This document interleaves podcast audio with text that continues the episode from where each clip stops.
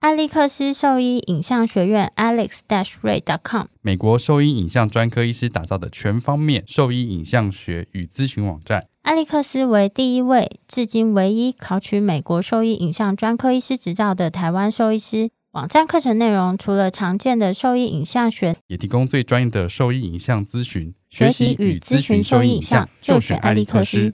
你现在给毛孩的驱虫真的够缜密了吗？新健爽比你想的更周到，犬猫体内外寄生虫三十种适应症一次搞定，简单几滴，让你三十天都放心。搭配李兰灵藻师对付跳蚤必施长达八个月的保护。一秒圈上零叮咬，没有空窗期，不怕水，也没有异味，让毛孩安心享乐。点点新界爽，内外新皆爽。圈圈灵藻师，毛孩灵藻师，让狗狗猫猫的防虫新生活。可圈可点。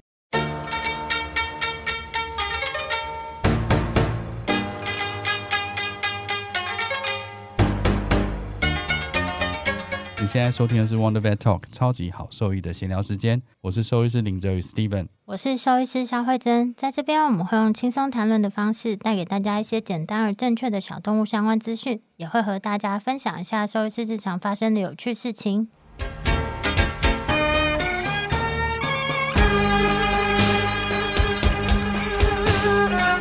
今天是大家期待已久的组合，是动物法医黄威翔助理教授，还有动保兽医师吴静安兽医师来跟我们聊聊相关的有趣事情。欢迎两位医师，欢 迎。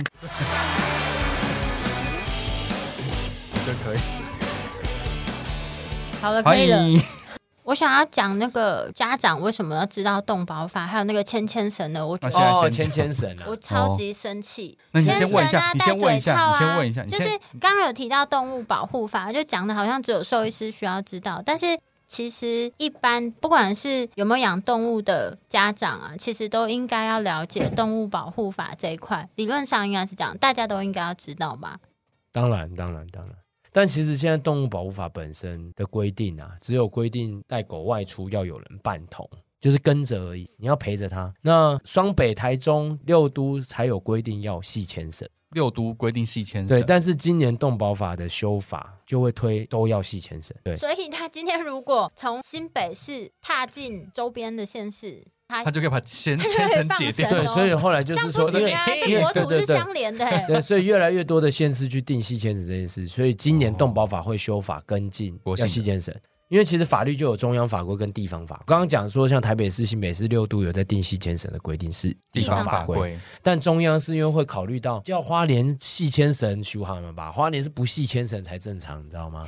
就是花莲地那么大，你叫它系牵绳也怪怪的，而且因为系牵绳其实它最主要的用意不一定是为了保护动物本身，其实它是为了避免公共危险。因为你跑出去被车撞，其实它在乎的不是狗被车撞，在乎的是车子撞到狗。以法律的立场而言是这样。车祸这对啊，样子。因为你这样人闪车都会有交通事故啊。对，其实这是人身安全的问题，所以那时候六都先定系牵绳的原因，真正的原因在这边。说实在，并不完完全全是为了保护动物，所以说那一开始的立场上就不会认为县辖市，尤其地广人稀的地方是需要系牵绳。但是今年动保法就是有去律定说都要系牵绳，但是就是有会授权一些但书的条款说哦。除非是你们地方因地制宜去规划一些公告的不用系牵绳的区域，区域嗯才可以不用吸钱。像随便举个例子，台北市明定要吸钱绳啊，那你在七星山要不要吸钱绳？你在擎天岗大草原到底要不要吸钱绳？不会有人抓到你。这个不是不会有人 抓到你，是难道狗狗真的连一点自由奔跑的机会都没有吗？其实这也没有道理，所以它有一个安全区域是可以放的，应该是要因地制宜去规划说，哎，或有者是一你些区家有域草皮，，对，也不是，或是宠物公园嘛，最基本的例子。但是只有在宠物公园才能跑，这也是其实以饲主没有因为的感受来讲，也不见得是好的。不过说原实在原则上因为你在都会会区区对啊，对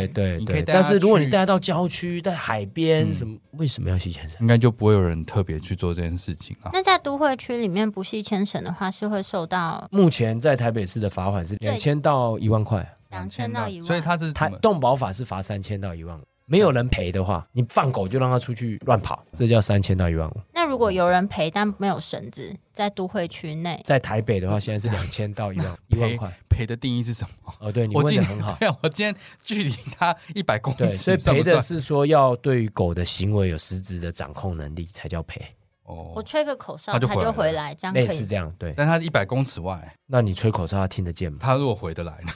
它回得来那哇，那真的是执法那应上该很困难欸、对，应该是说半桶的概念就是你要对它有实质的影响力。如果在一百公尺外，即使你吹一个口哨，它回得来；但是如果它在远方跟其他狗发生冲突，或是它去追人的时候，嗯你抠得回来吗？你有办法控制它不要追吗？做不到，那就是没有人半桶。它的概念其实是这样，但是其实这个半桶确实就是执法上其因为实嗯听起来嗯争议性很大。你听起来是一个比较模糊的定义，啊对，比较模糊的定义，所以后来就是会变成要系牵绳。今年修法会变成要系牵绳了。就简单一点，就是要这样子。对，但是也怕这样定下去会太严。其实要去检讨的反而是动保法，它讲的动物又不止狗猫而已，是有鹦我今鹉、天有老鹰，都是动保法管的动物，也是宠物啊。嗯黑猴巨蜥，然后细对啊，线那你养哈里士鹰能不能放飞？放飞要不要系牵绳？ 这莫名其妙啊！但是六格老鹰不能放飞，啊老六格鹰应该要放黑飞吧？你养老鹰还不让它飞？对啊，哦，真的耶，所以它动物的定义这就是未太来狭我隘了。未来我们的难题。现在目前讲的这个定义有点太狭隘，不是动物的定义本来就包括这些动物应该，是只是宠物以往我我们们自己法律上处理的时候，动保法的想象中都是犬猫，但其实动保法它处理的动物不止犬猫，那所以这里面的动物是指宠物吗？没有了，动物跟宠物是不一样的，所以你细牵绳是宠物还宠是动物物？宠物是宠物嘛，对不？对宠？物就是犬猫啦，所以宠物里面就是又变比较狭隘一点。对，定义上会比动物更狭隘一点，因为动物有包括经济动物、实验动物什么什么动物啊，宠物只是动物的一种啊。我有一次带我的狗去一个餐厅吃饭，但我不确定那个餐厅到底可不可以带狗，但是我就不想离开那个餐厅，所以我就把我狗塞在包包里面，先放在脚边。然后在吃饭的过程中，我就看到远方斜对角那一桌有一个东西突然在啪啪啪啪啪，然后我就一看，他带了两只鸭去那个餐厅吃饭，哎，那是然很后贵的鸭哎， 然后他就在嗯那那 边，科尔鸭科尔鸭，那种鸭叫科尔鸭，对啊，一哦只三十万哎，真的假对啊的？我 Google 一下，一只然后它三就十万。在另外一桌的客人后面，就是他就一直不停的振翅，快要飞起 来，然后我就想说，那这样我狗应该可以去了，就我就把我的狗的头偷偷放出来，然后他就让它呼吃吸姜母鸭吗？没有，哎、天哪对，是这个鸭没错，天对啊哪，这么贵一！只三十万啊，真的，对啊，看起来很普通它是相当贵的鸭，OK，它看起来它好不是一圆般哦，的鸭，不是一般的鸭，看起来好饱满对，因哦。为很可爱，就是完全真的卡通鸭的造型对，，这个哇好鸭这饱么满哦贵哦。这超贵，你不要小看它，你不要以为那是姜母哦鸭好吗？你看到鸭就想吃，我不吃，我不吃，我不太吃鸭，你有吃姜母鸭吗？偶尔啦那。不是 有可是姜母鸭不是什么红面番鸭吗？正翻我这鸭 我这？只是开个玩笑，肉鸭其实也是白色的，哦，对啊，只是它比肉鸭小非常多，小了三分之一而已。哦，好可爱哦。真的它是现在正夯的宠物，所以它要细牵绳吗？就是我们这次会设计一些排除条款，就是说像这种没有杀物伤力种的的关系，有一些是要另外去考虑的。哦 OK，也不是说不要，而是说他的考虑模式不是西先生，他是不是出入在这种外面是有另外的考量，呃而不不准是出来。啊嗯都是用西先生的角度去看，因为很奇怪。所以这块的概念其实会是这我样，觉得有点复杂啦，因为太多不同的那个宠物了这。其实就是未来我们要面对的问啊因题。为像小孩子现在之前也是有那种背包是可以直接牵着的，所以那个是比较安全。但也有人觉得说这样子很像哎在哎遛狗吗遛狗一样。但身为爸爸来说，我觉得那超方便的。嗯，我都拿我的狗链直接绑绑在我儿子脖子上，没有 你这个会被 告，对啊， 会检举没有了，开玩笑，怎么啊可能？ 你不能一直说没有。那像那种嗯大型犬外出，就如果没戴嘴套也会受罚吗？呃，目前动保法里面只有规定六种狗是一定要戴嘴套的嗯嘛，藏獒、比比特已经被禁养了啦，藏獒、比特、土佐、纽波利顿、杜告、松狮有，菲勒，松狮居然没有。松狮没有，哦，好吧，菲勒犬，大概就这六种狗，也一定要戴口罩。对啊，没戴口罩是会被罚，而且罚很重，三万到十五万。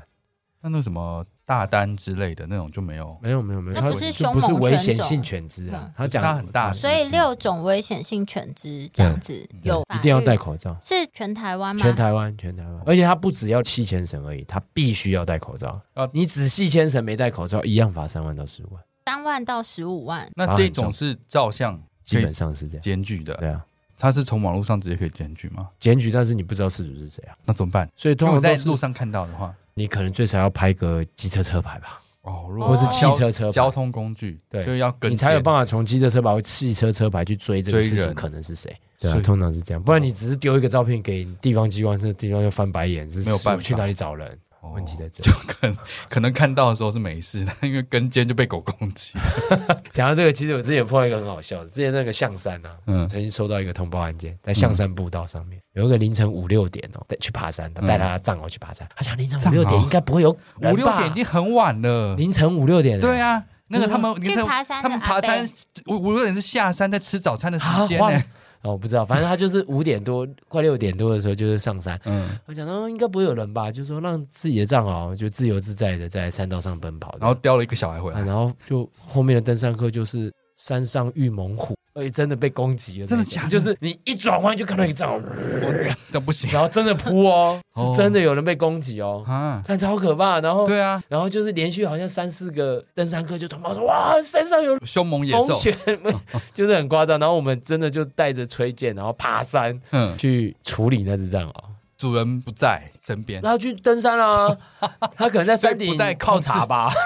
不在他控制范围。 对啊，然后他太他夸张了他以为山藏獒会跟着，那藏獒会累啊，对啊，很累不耶。是，那范围也太大了吧？那跟就是我今天在家里看电视，把它放出去是一样道理啊，不过这是蛮好玩的例 子，超太好笑夸的。张 了。所以有人受伤吗？这个案件？有啊有啊有啊有啊，有人被扑倒，好不好？但他有，应该如果他是真的咬，应该很很可怕才对啊。他可能是对，是没有一直一直往攻死里击咬，欸但是这是一个非常 shock，他这只是想跟你玩啊对，这对爬山是有阴影的欸。真的。每次遇到每到你知道转角谁以啊后还敢去爬象到山？转角的时候，都要先看前面的人过去是 不是是是不是 OK，还没有活着，有没有听到叫声， 准备随时往后跑。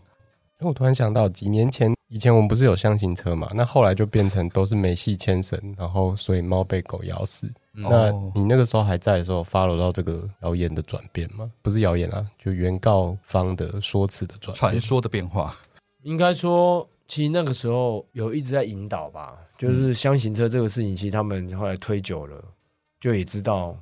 这是 nonsense 嘛。就是一个都市传说。，对，它是一个都市传说，所以其实更多的去检讨是说，你遛狗没系牵绳，会不会你的狗跑去追猫嘛？嗯，这其实是一个就像刚刚那个藏獒一 样，对，这是一个很正常的追追一人对个啊一个角度的转变啦。啊，我也真的遇到过这样的个说案，就是没有牵绳，然后而且他是故意的，故意的。他就是放狗去咬猫。我是真的有遇过这样的个案，但是这啊要怎么这种举证对啊？啊没有，那就是吵架嘛。然后他就是就干，我就放我狗去咬这样，猫跟爱爸爱妈吵架啊，喂狗哦的爱喂猫的爱爸爱妈吵架啊。嗯，你的猫天天在我的座汽车座椅上拉屎，一肚子气，换坐垫换多少个了？嗯然后我遛狗的时候就是看你在喂，我就放我的狗把你猫弄弄的啊，嗯然后他说嗯你没爱心，你无后大来 啊，又来了， 一人分饰两 角。哎，我们今天到底有几个来宾啊？我现在都有点混淆 了，啊怎么好多人哦？对， 反正就是我只是演一个剧情而已，然后他 就哦啊，然后就放狗，然后所以是就吵架放狗咬猫这样，确实有这样的案例，但这样子是有办法，就是说，你也可以再办怎，样生气，对方再怎么不合理，你放狗咬猫，那狗就是你手上的刀啊。那其实就是狗，就是变成你犯案工具而已。那这动保法还是违法，它没有什么合理性啊。嗯，所以还是可以办，当然啦、当然啦、而且他可能就很爽快的承认了。对，这种人通常都是非常要霸洗袜气的啦。 哎呀、我都是会死啊，喏，我都是赌烂呐。你干嘛自己讲自己这样笑到要岔气？ 我们有类似的案子过，嗯然后它是重点是前端有被拍到这件事情，你说吵架这件事不情，是吵架，是蓄意放狗去哦攻击就看它这件事情绳对子对对放开这样。对放开，然后就是有感觉是在 push 那只狗，就是去做这件事情的嗯案子，就也有类似的后端的解剖，其实真的能看到的就是被狗攻击的嗯遗体，所以我们其实前面的那个调查还是非常重要的。才有办法拼凑出一个完完整的样貌对错。其实这种养狗当中工具去伤害别人动物，这其实蛮常见的。我举个例子啊，某一个县市之前，他们就是有人养了一只比特犬，然后其实曾经已经发生过一次比特犬把隔壁邻居的狗咬死，后来又发生第二次，他就是真的也是吵架。第一次发生是不是故意的？然后第二次发生的时候是真的还给，然后堵拦，然后就真的就故意放比特犬，然后也真的让别人的比特犬死了。哦，所以是哦，两比边都是是比比特特对拼比比特特，不是比特拼米克斯，哦，对，然后他就是吵架，然后可能嗯就是遛狗的时候，我实质样貌忘记，但是他就是放狗去咬死别人米克斯。第二次，第一次是过失，就是比特失控拉不住咬死，哦，所以这没问题，过失致死在动保法第一次是可以罚的。就是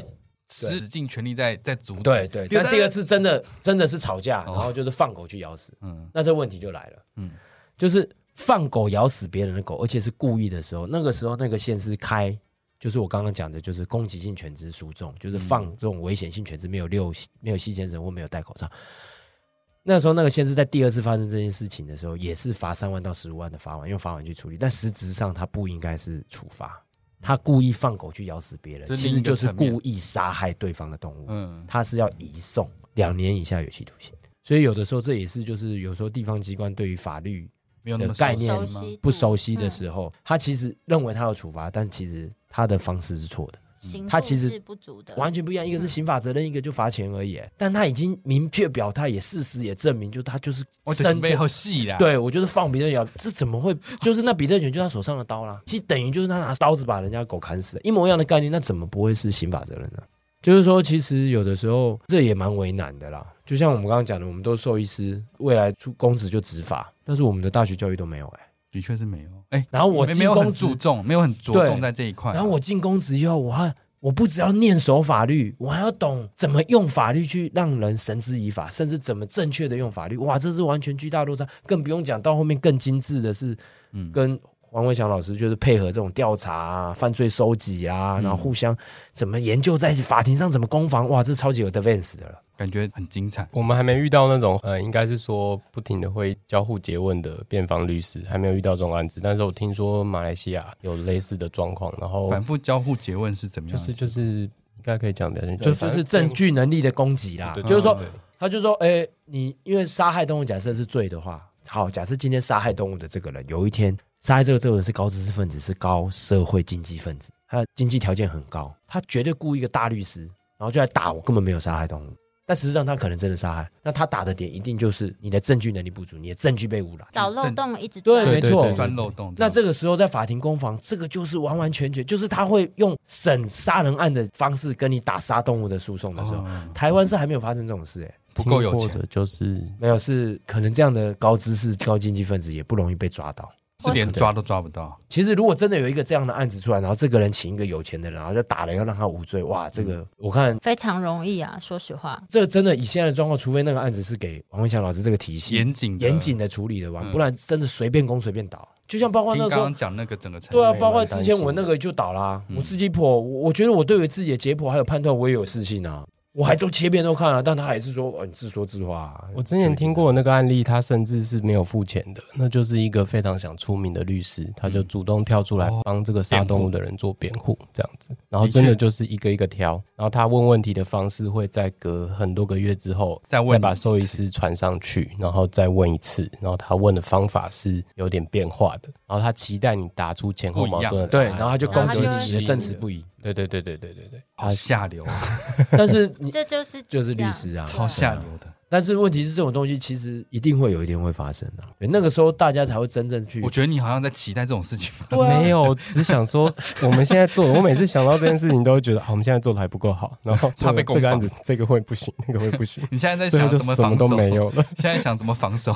总有一天会发生的、啊那个时候大家才会真正去正视动物法医这件事情在办案上的重要。某一个到现场去这件事情，因为人员流动真的太大了，所以到现场去做好好的绕一圈，把证据都找齐，这个就可能需要很专业的人去现场协助他们。那我觉得这都是未来我们应该要着手教育的一个小小的环节，这样。那从那边开始，我觉得那边漏很多东西，不能每次尸体到我们手上，然后就说期待你可以回答所有的问题。哎，你们的听众是不是也很多事主啊？有很多那那其实也要讲一下啊、嗯就是案件不是碰到所有你们想象中可能虐待动物案子，就想尽办法天天打电话到台大找黄维祥老师，请他帮忙。不要这样 子。拜托，全台湾就一个，请不要耗费行政资源和解剖的资源好吗？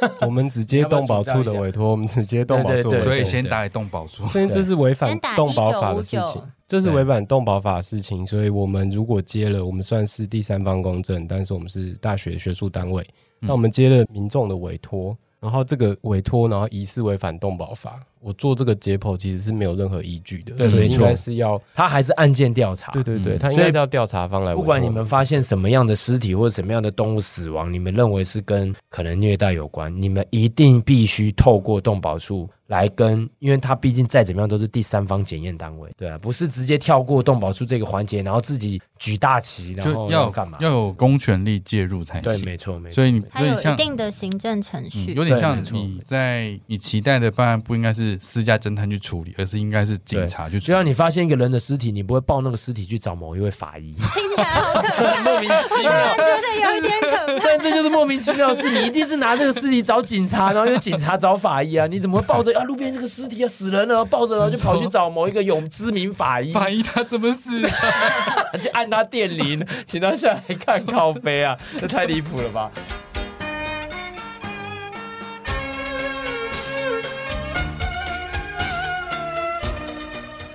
我是动物法医黄卫翔助理教授。不是叫你先念前面，他先念前面 啦，没有错啊，那是他 的，那是他的啊。我念这一段哦我以为是说然后换你接着他说我是动物法医，然后我说我是动保兽没医有师，没有没有没有，他就是念他的，他念他的。啊，再一次 OK OK，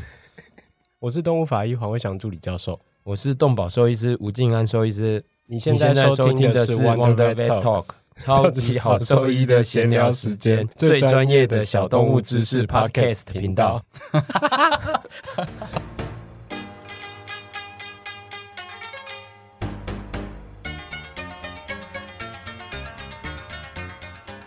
知道谁会接，但是可能要逼掉他， 以后再讲。你说哪人 我知 道哪哪哪一位他愿意法医会接哪一位。听起来很可怕、 对欸。啊，这个蛮蛮蛮猎奇的，说实在。 我刚脑子一想到，觉得好兴奋哦！ 是哪一种尸体泡水的？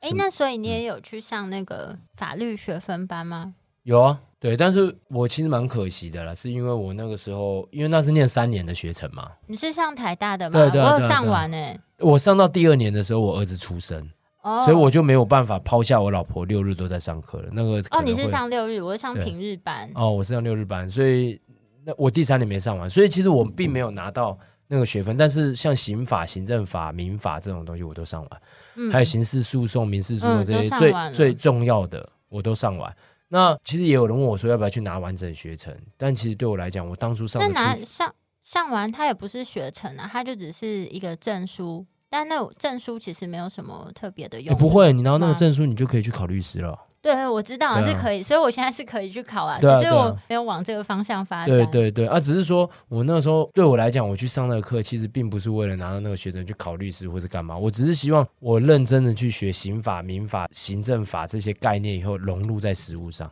就是实务调查的这一这个领域，我可以更精准的使用法律去让这些人被绳之以法。其实目的是这样，所以那个时候最重要的几个法律都上完了，所以我也没有那个时候也没有想过要去把第三年把它补起来。哦因，为第三年就是上什么公司法、智慧财产法什么之类的，那个其实对我没有什么太大的帮助。它那个选修其实你之后都还是可以回去分开上完。对啊，对啊，对啊，对嗯啊。但是其实我后来就觉得，哎，也不太需要，就我又没有特别一定要拿的，又不是拿什么，又不是几点，我已经达到我的目的了，就这样吧。但也是因为法律学院班那时候让我认识台大几个蛮厉害的老师，嗯像林明强老师，嗯，哎、哦我是我不是他林明昌上老课，师，你是林明熙吧？嗯，对啊，然后还有李茂生老师，嗯李茂生老师没错，我是为了他才去上那对啊个对课。啊对啊，所以只要上课的，我上的第一堂课，嗯然后要自我介绍说是什么职业，然后我介绍完我是兽医师之后，他说：“那这位同学下个礼拜可以帮我买两盒那个全新宝来吗？”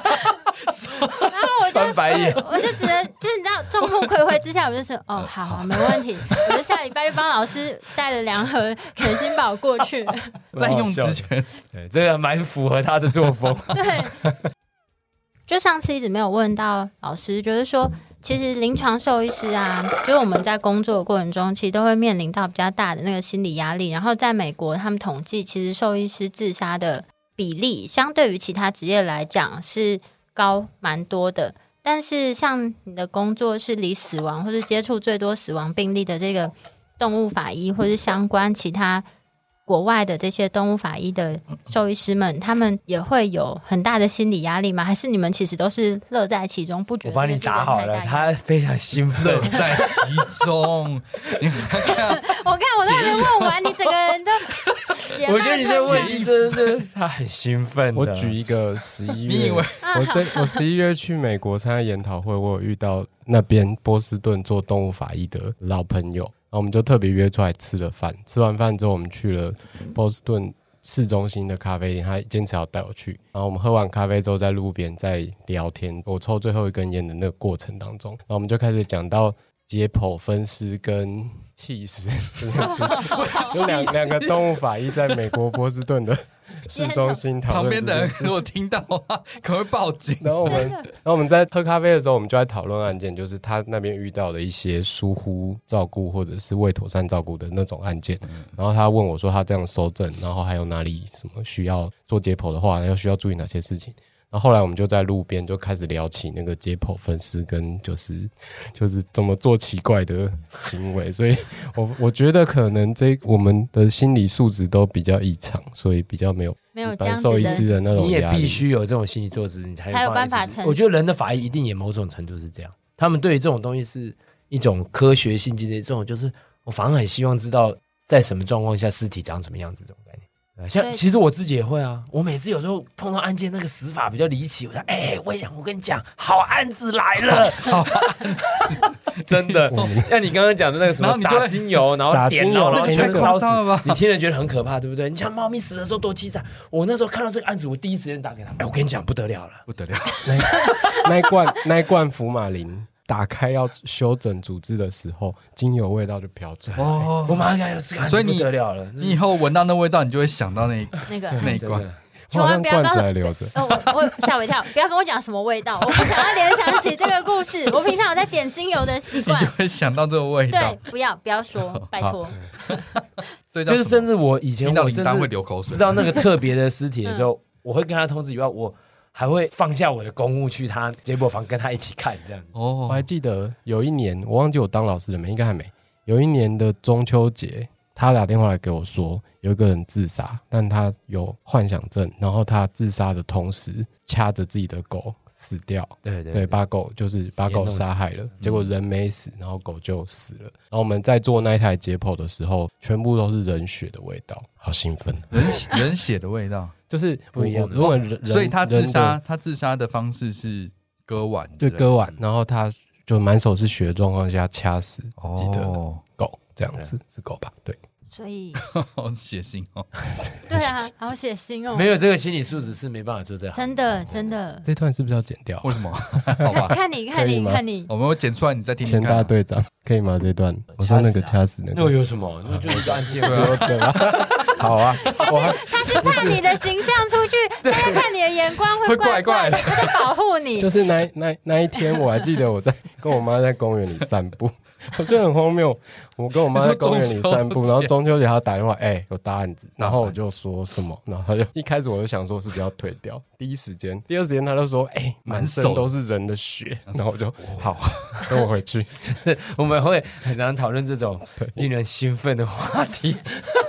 但是不是因为这样子是没有同理心、没爱心的没有，但是完全是不同的，这是两两个频道，两件事，这两个个频率。对对对，就我很生气，我也觉得不应该，但是不是就我会很想知道他怎么死，或者是他的尸体在科学上是什么长相。哦，这是一个非到时候常值再得推探究回的问题。推回去，原本他到底怎么样致死，对，这个对过对程是很令人兴奋的。对，嗯嗯，或是说像他掐死，他假设骨头颈椎断掉以后，他在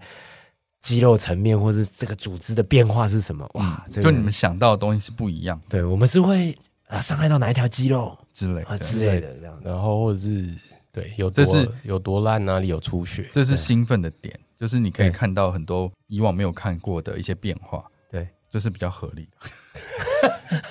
没有，这真的是不是包装哦，这真的出发 点没有是这的样。合理在 哪里？像那个时候精油烧。 精油烧的那个案子，你说烧我伤这件事情就很我们不是，其实那个案子甚至不是单纯是看精油烧皮肤长什么样子，嗯是切片下这种精油烧的皮肤的病变是长是什么样子怎么样？是不很难很就显微镜下看是什么样子。其实这个我会想看诶、就好像有人被光剑砍到，它你是知道跟光一般的那皮伤口肤会怎么炎样、一般的皮肤炎或是皮肤溃疡等等嗯的、都不一样 啊切片下是一样的吗？还是不一样？哦。你不知道啊，因为你不会主动去烧，你不是变态。对，但是你遇到有人烧了，你就会觉得你在哦变态，干我看看。对我看 看，我要抓住你，但是我看看，真的是这种心 态。但其实这些都是很棒的经验累积，因为这种案子你不会自己做。狗猫窒息的故事，一百年前有人用狗跟猫来做溺水的研究跟窒息的研究，但一百你年说后薛现定谔的猫 吗？不是吧？但是，一百年前窒息相关的法医研究是用狗跟猫来做的，那那个研究其实就变成现在动物法医的某一些文献。对对对。那刚刚说那个容积，就是氧气容积，那个其实也是从有猫就把猫做那种静止状态下的呼吸的，就是需氧量这件事情的测试，然后才会变成现在的数据。关于这个需氧量的部分，就是刘老师会不会可以提供很多像这样相关的数据啊？我老师吗？对啊，我说那个就是刘乃杰刘乃杰老师对对对，因为他有不是可能，有可能。 嗯对我为什么我从头到尾都 没有啊提到他？哦因为突需然氧量，因为知道它是研究短吻犬的，对对对，他不是有哦做一个那个嗯研究嘛？嗯所以如果狗的这会数不会据是是他不非是常可以跟他一起合作，就可以找出你想要知道的答案？好了，嗯球做给 你啦。谢 谢。是时候合作到了底。是谁需要谁呢？你刚刚讲刘老师 会，对，我想说，你在 cue 我想说，为什么吓这刘老我一大刘跳老？我说怎么跟他们？因为他从以前 就做了些什么， 吓死人了。哦，我要讲的是，所以现在这些机会都很难得。前阵子有一个前辈建议我们，未来要把这些不是只是出法医教科书，而是应该要把这些案件从头到尾，包括他最后怎么判的，嗯全部都整理成就是每一个案件的笔记，嗯或是每一个案件的那个记录簿，这然样后子再拍成影影集，哎、没有，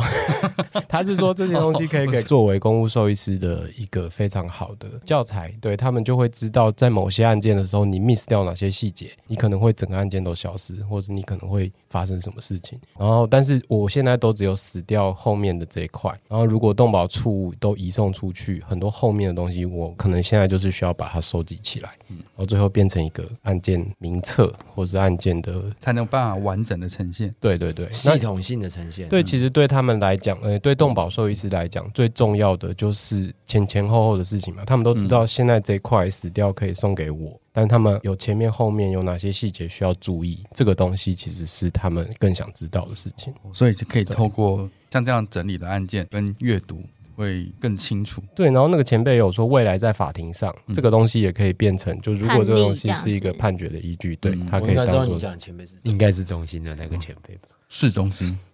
你接了一个很冷的话，这害我 们完全的傻掉。 好，我再喝第二杯。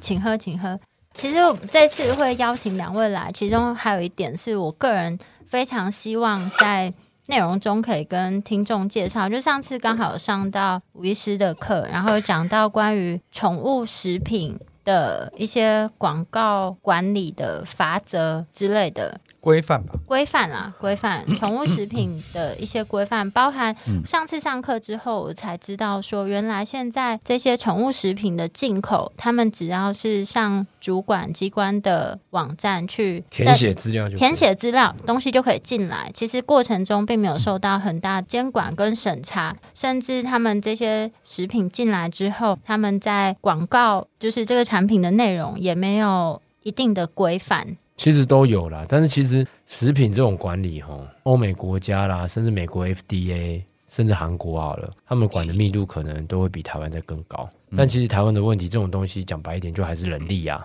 我光查动物保护这种稽查，甚至流浪犬的管理等等，就已经忙得不可开交了。我还做宠物食品，要投入多多的资源啦、这其实是一个没有办法解决的问题。从所以说，台湾才会设计成说、啊，你这些业者要引进的时候，你要上网去填报一些资讯就好。那确实在这个填报过程中，并没有什么审查机制在里面，这是确实。但是我们也是希望，就是说啊，你就是起码先主动填报，那真的有一些状况出来，或者有一些东西要检讨的时候，我可以知道你有没有填报，或是你当初填了什么，我、起码有办法反馈去 check out。其实当初的想法就是这样而已。食品宣称广告其实。台湾有啊，有两个法律管啊，一个就是动物用药品管理法嘛， 啊动物用药品管理法，对，就非动物用药不得宣称疗效。对你当然不是动物用药的东西，你怎么可以说它有疗效呢？那这个宣称疗效有什么特殊的字眼，它是不能用到的吗？对，这其实就是很大的争议，但嗯是通常都是像预防、治疗，然后算吗缓解不会。不会， 预防、治疗动物疾病，促进调节动物的生理机能，哦，对对对对对，促是进跟调节。然后我念一下法律上的文字好啊。好好，好，哇预我防只是治疗动物疾病，促进调节动物生理机能啊，大概就是这个概念啦。那非动物用药品不得宣称疗效，嗯这是动物用药品管理法。那因为动物用药品管理法，它当初立法的宗旨就是在于要维护动物用药安全，嗯所以它的罚则非常的重，它是罚二十万到一百万，罚哦二十万到一百万，二十万起跳。所以如果它的广告有宣称疗效的话，它就是有可能。如果它不是动物用药品，就会被罚二十万，那这个执行的单位是是就是防疫单位、防检局、房检局，防检局或是地方的防疫机关，对，所以我只要把那个宣称的图示、图样去举发去跟地方动，其实防疫机关在地方就是动保机关，动保动保防疫是结合在一起的，嗯就是动保处或防疫所。嗯，对，基本上跟他们检举有这样的状况，其实是也是可以处理的。哦对，但是动保法针对宠物食品有另外的规定，就是它是不能夸张不实、易生误解。哦，你的广告不能夸张不实、易生误解。意思就是所谓夸张不实，它可能比较常见的案例就是像你说说不能夸张、不实、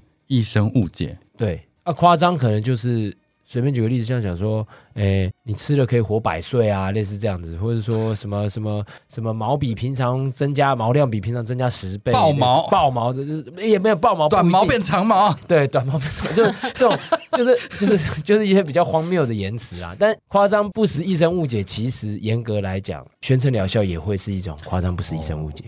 所以它其实很容但易是避开是，它只要说使用前使用，它不讲任何字眼，这样子算是可以避开的吗？这个其实它，我跟你讲，文字的问题哦，就是很难用一两句话去把它说清楚，因为很难囊对括所有的对对，情况，因为中国文字博大精中深国5000年历史真的，你那个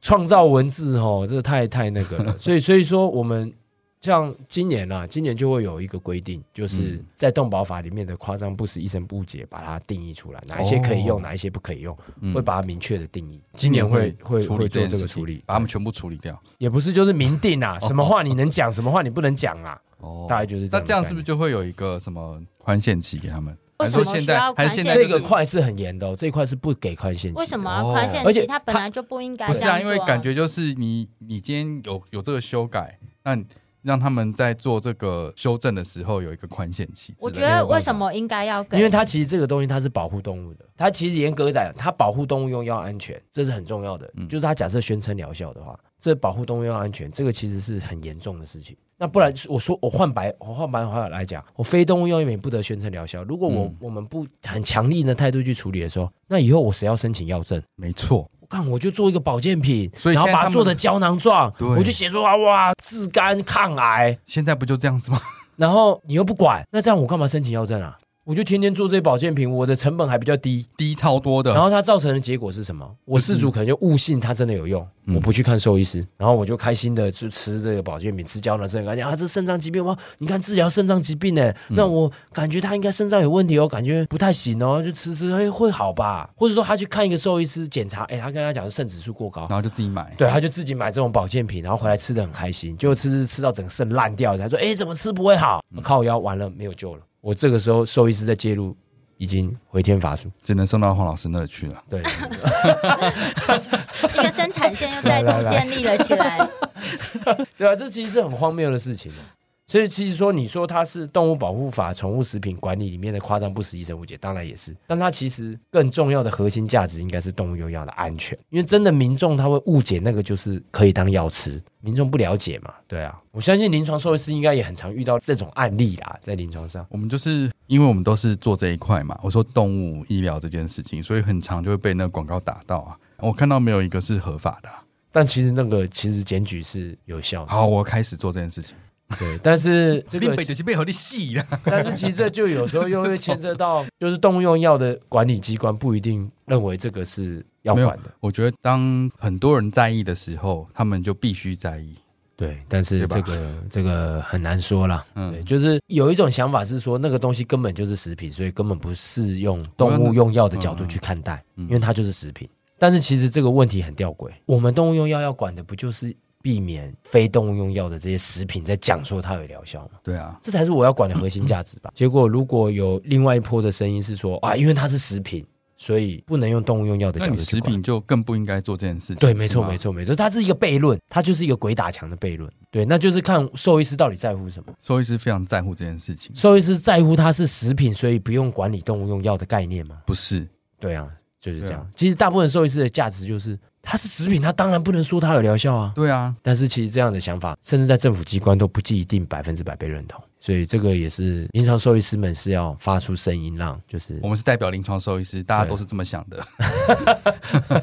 对啊。但是确实啦，就是这个用字的问题，到底什么是疗效，到底什么是可以用？嗯你反过来另外一个角度是食品业，他们有时候不一定想要去踩那条线。好的管理的业者，哦品质好业者，他其实是希望说，你政对府对跟我对说清楚、讲明白，真的，我就写清楚。像有些比较大的品牌，对他们是其实不公想司踩线的他，们其实非常严谨，在做对，这个，没可错，是没错，他们的宣传就相对就是比较中性，看不到，然后中对性。对，没错，但那个东西可能是相对品质比较好的，。对。但是我们但是现在问题来了。被打到的都是那些妖魔鬼怪啊，对，但是问题来，这些大公司说我知道这个原则跟这个道德就是企业责任，所以我不会去做那些事情。嗯，但是问题，那些小品牌天天搞这些事情，对啊他卖的比我好，靠背啊，都是这样我子怎么啊受得了。对，就是这我样。们看到的都是这样子，对，没错。就是真的大品牌的，他们是非常严谨在做这对，些事。所以其实业内也给我们很大的压力，是要把这块理清清对啊，楚。因所以为今年感会做觉了是，如果你没有去处理这件事情，只会有劣币驱逐良币这件事情。对啊，没错。啊，没错既。然他都已经这样做，而且他做得很好，也没有人管他，那我为什么要这么坚持当一个好小孩呢？其实这一块反而是今年，假设农委会真的把这块的规定定出来了以哦后，嗯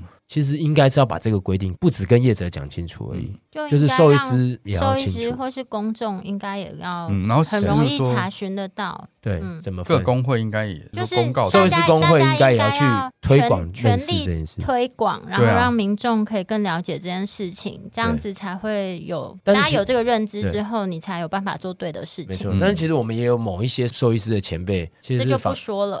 啊，我啊，刚这刚有逼掉逼掉。对 啊，我刚刚就就啊是谁有啊有啊有啊，啊我们很多兽医师前辈其实是投入这个产业，而且他甚至觉得说就要让我写。。可是这是少数人吧？他 们就是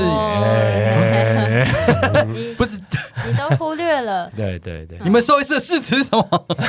反正就是会有规定会出来啦，嗯啊，出来以后可以再分享会。大家在一起去把这个部分做得更完善，完善一点。完善，起码宣称这件事太重要了，嗯，然后因为这让其实是一个秩序乱象。然后让台湾的动物的福祉更进一步。那今天非常感谢，就是黄伟祥助理教授以及吴金安兽医师再次帮我们带来许多精彩的案件分享。那如果说对我们分享的内容有兴趣或是有疑问的话，都可以上我们的网站，我们的网址是 triple w wondervet com t w 或是 Google FB 搜寻 Wondervet 超级好兽医都可以找到我们哦。喜欢我们的内容，也可以上 Apple Podcast 点选连接，请我们喝杯饮料哦。那今天的节目先到这边喽。那谢谢两位，谢谢谢两位，谢教授，谢谢谢谢谢谢谢谢谢吴医师，拜拜拜。拜。